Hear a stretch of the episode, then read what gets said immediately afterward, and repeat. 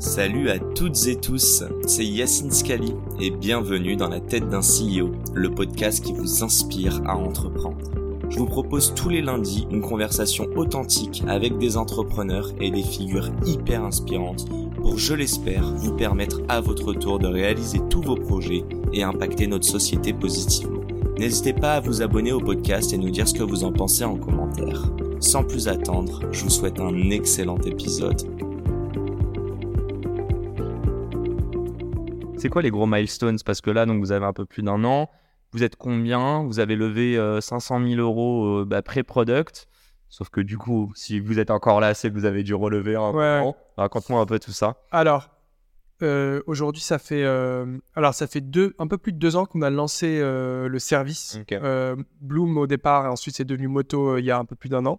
Euh, Ah, donc pendant un an, vous avez testé avec Bloom, c'est ça? Ouais, un peu moins d'un Dans le pilot, Ouais, là Exactement. Parce qu'en fait, ce qu'il faut savoir, c'est que c'est des temps très longs, le hardware. Il y a des temps de développement, euh, il y a des temps de manufacturing. euh, en fait, ça, c'est un des grands enseignements de, de moto pour moi.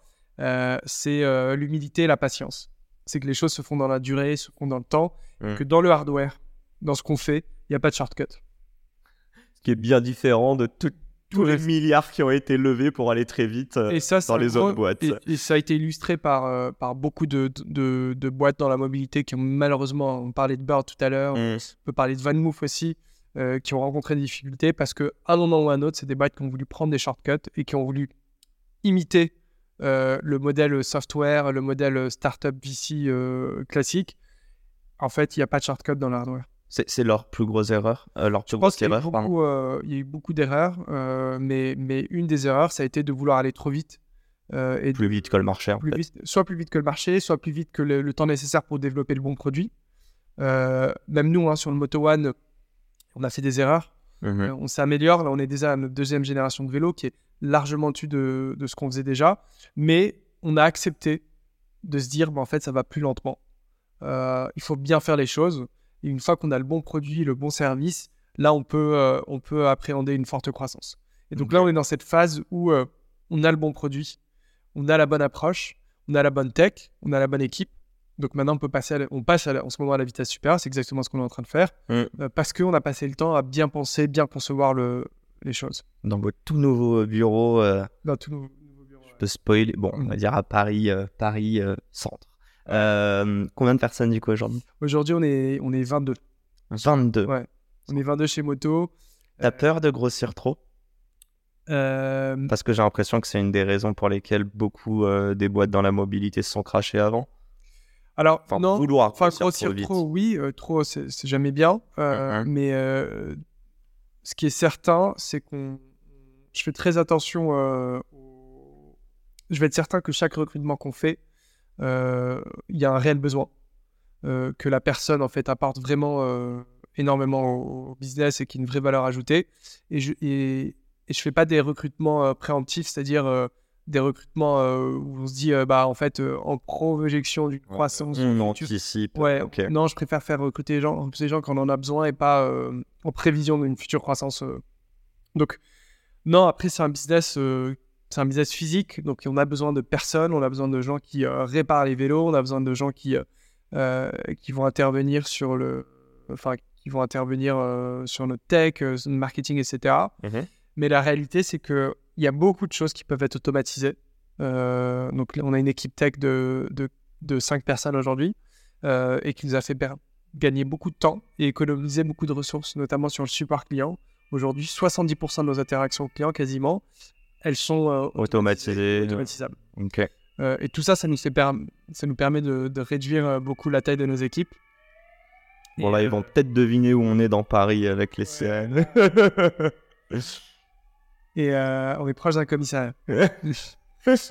Et, le... et non, non, enfin, la, la croissance de la team, je pense qu'elle est, elle est, elle, elle est nécessaire, évidemment. Euh, mais on fait très attention à chacun des recrutements. On se pose les questions de quelles est en fait nos priorités, quelles sont nos, pri- quelles sont nos priorités. Aujourd'hui, nos priorités, c'est euh, la priorité jusqu'aujourd'hui, c'était de créer le bon produit, Mhm. euh, le bon hardware, de créer le bon service.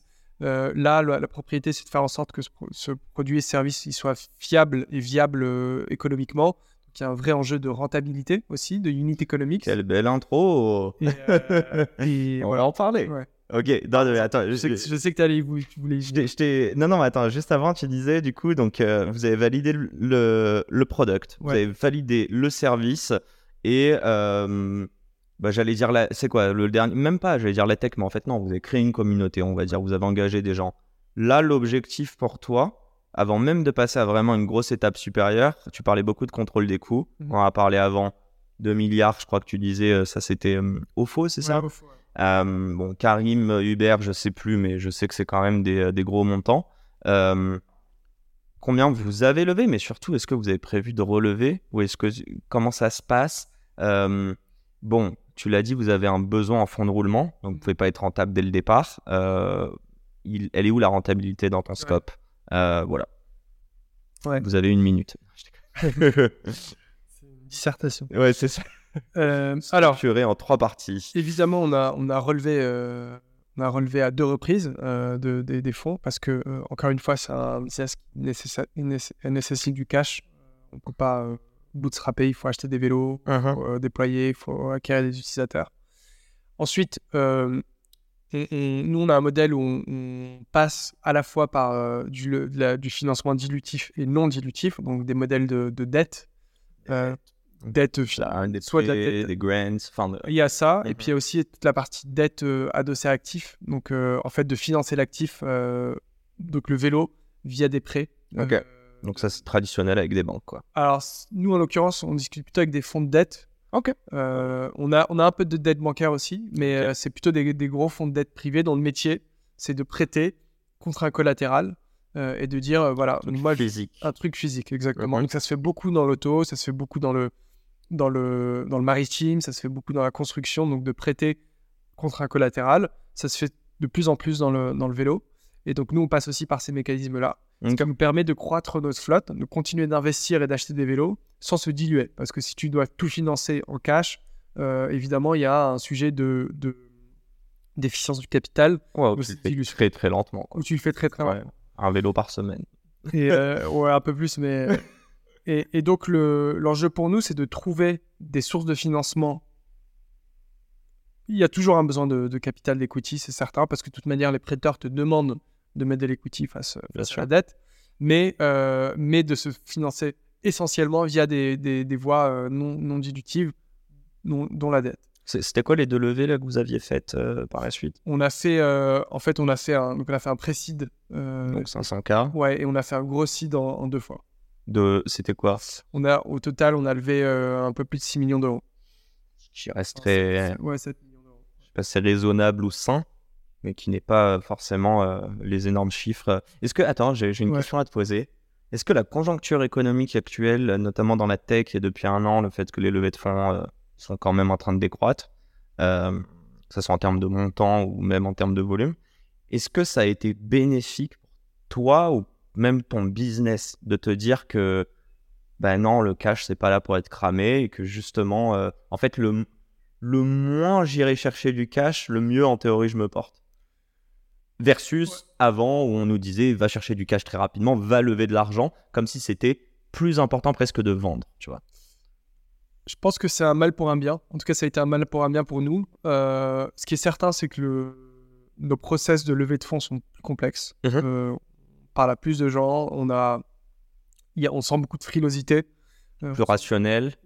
Ouais, alors nous, on a un business qui est quand même assez euh, rationnel, enfin assez, assez pratique. euh, Pragmatique, ouais, actifs. En fait, on a, on a un Modèle d'abonnement. on a un modèle d'abonnement, de la récurrence, on a des, des économies unitaires, en tout cas un modèle de rentabilité qui est assez clair.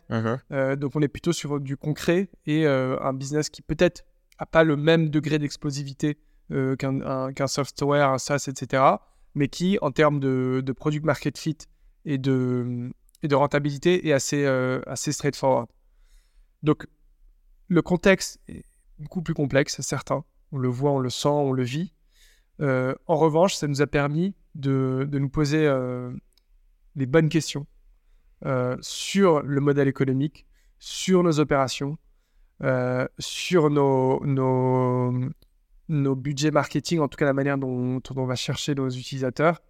Donc, y a, y a- ça, ça, ça- ça nous permet de poser des questions nécessaires. Ce qui, ça nous permet aussi de construire un business aujourd'hui qui, est très, qui, a des, qui a des fondations très solides, euh, où euh, en fait, le, chaque euro dépensé, en fait, il est, euh, il est pensé en termes de rentabilité d'ROI. Et on, moi, je pilote, enfin, vraiment, je, je- je pilote le cash quasi au quotidien. Donc, ça, tu vois, en se disant que bah, on ne sait pas quand sera la prochaine, prochaine fois qu'on pourra lever des fonds, ça nous permet de nous poser les bonnes questions et de gérer euh, notre business de manière, euh, de manière la plus euh, bon père de famille. Euh, et, et je pense que ça a été très bénéfique pour nous. ouais. Quand, quand tu lèves juste 6 millions, ou enfin ou un peu moins, on va dire là sur le, le- donc le seed, Ouais. le- le- en deux parties, est-ce que tu revends toujours une roadmap euh, sur 18-24 mois avec euh, une levée de fonds qui arrive derrière parce que ton investisseur va toujours vouloir, pas directement, mais au bout de 2-3 tours, vouloir sortir et faire, euh, et faire un- une plus-value Euh, Ouais, comment ça se passe là-dessus? Est-ce que tu vois que ça a un peu changé ou pas du tout? Euh, au moment où on a fait notre seed, euh, on l'a fait en deux parties. Donc la première partie, euh, il s'est fait plus sur la vision euh, du marché, la vision de l'abonnement, de la marque, de la communauté. Et la deuxième partie, euh, elle s'est faite plus sur, euh, en gros, quand est-ce que vous allez gagner de l'argent, euh, sur la rentabilité. Et, Ça et en fait, c'est parce que la, la première partie, on l'a faite avant, un, peu av- un peu avant la crise, un peu en, sortie du Covid. Mhm. Et la deuxième partie, on l'a faite en pleine crise, hein, vraiment au creux de la vague. Et là, en fait, le discours a vraiment changé. C'est OK, la vision de la communauté, c'est sympa, mais quand est-ce que vous gagnez de l'argent? Et, et nous, notre, notre horizon de rentabilité, il est pas loin du tout. Euh, Aujourd'hui, là, vous n'êtes pas si loin. on est, on est absolument pas loin. Le modèle est euh, d'économie unitaire est assez clair. Euh, le- notre seuil de rentabilité est, et c'est l'année prochaine. Ok. Euh, donc on est vraiment pas loin. Et, et surtout notre, notre croissance, on, on a une très belle croissance. En fait, on arrive à croître. On arrive à croître tout en, en maîtrisant nos coûts et en maîtrisant notre profitabilité. Donc c'est ce qui rassure beaucoup euh, nos investisseurs historiques et les nouveaux investisseurs avec qui on travaille. Donc euh, là-dessus, on est assez serein sur le modèle économique. Euh, on est assez serein sur notre capacité à sécuriser des, des- du financement bancaire ou dette. Et on est de plus en plus serein à- sur notre capacité à arriver à rentabilité rapidement. Et il y aura quand même un re-besoin d'equity à un moment où tu voudrais Ouais, a- croître En naturellement. fait, à chaque fois que tu lèves de la dette, euh, bah oui, un je peu suis bête. d'equity, ouais. il faut l'effet de levier. Ouais. mais moins, moindre que si. euh, Parce que tu as le collatéral. Ouais, en exactement. Ok. Moins que si tu étais avec une startup lambda euh, qui a que de la tech. Je sais pas à quel point tu es à l'aise pour parler d'argent. Combien tu gagnes? Non, je rigole. Non, non, euh, plus sérieusement, euh, t'allais répondre là ou Je peux te répondre. Non, non, mais moi, moi la question qui me qui m'importe plutôt, c'est de savoir. euh, ouais, euh, déjà, je crois que vous avez plusieurs abonnements. Si tu veux nous le Ouais. un petit peu rapidement. Euh, après, on peut faire nos maths, quoi. Mais Ouais. en gros, combien vous avez de clients, plus ou moins? Après, si tu veux balancer le MRR, vas-y. Hein. Tu peux, tu, je te laisse voir à quel point tu, tu peux être transparent là-dessus.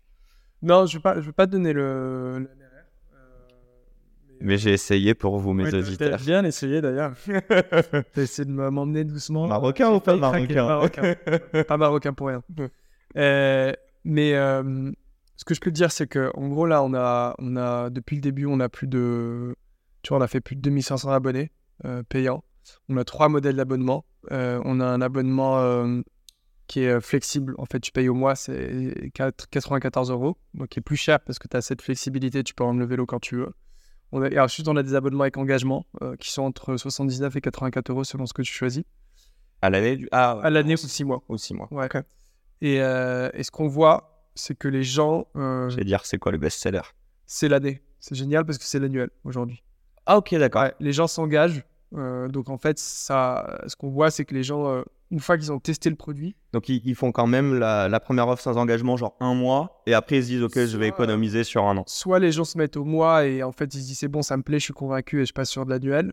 Soit ils viennent tester le vélo parce qu'on fait beaucoup de test rides euh, où les gens viennent tester le produit et ils, ils sont convaincus et ils s'abonnent, euh, ils s'engagent à l'année. Bon, faut que je parle avec Salomé, je devais passer, mais. euh, Ouais. le- faut que tu viennes essayer. Ah, ouais, il y a beaucoup de boulot là en ce moment. Et, euh, Et c'est génial parce qu'en fait, les gens s'abonnent dans la durée. Euh, donc évidemment, nous, en termes de, de récurrence et de, de projection de revenus, c'est top parce qu'on a un an de d'ARR. Bah ouais. Ouais, ouais c'est même euh, plus du MRR, c'est de l'ARR. C'est de l'ARR. Et, euh, et ça fait baisser, euh, parce que ça, c'est un gros métrique pour des business comme le nôtre, où il y a de la récurrence de revenus, notre taux de churn, mécaniquement. Ok. Ce qui fait qu'aujourd'hui, on a des taux de churn très très faibles. Combien? Bah là, on est, tu vois, sur le mois de septembre, on va être à, à 3,5, je pense. Ok. Moins qu'un qu'un SaaS. Hein. En général, on te dit euh, moins de 5, c'est très très bien. Ouais. Ensuite, il faut voir, euh, tu vois, là, on est très faible parce qu'on est sur des périodes de, forte demande. Il y a beaucoup de saisonnalité dans notre business. Les mois de, les mois de printemps, mois d'été sont des, des mois où il y a beaucoup de demandes, où les gens restent sur le service. Ensuite, on verra, tu vois, au mois de janvier, mois de février prochain, comment est-ce qu'on partait de chat. Et c'est la fin de cet épisode. Si cet épisode vous a plu, n'hésitez pas à nous soutenir en nous mettant 5 étoiles sur les plateformes, en vous abonnant évidemment et en nous laissant des commentaires. Hâte de vous retrouver la semaine prochaine. Ciao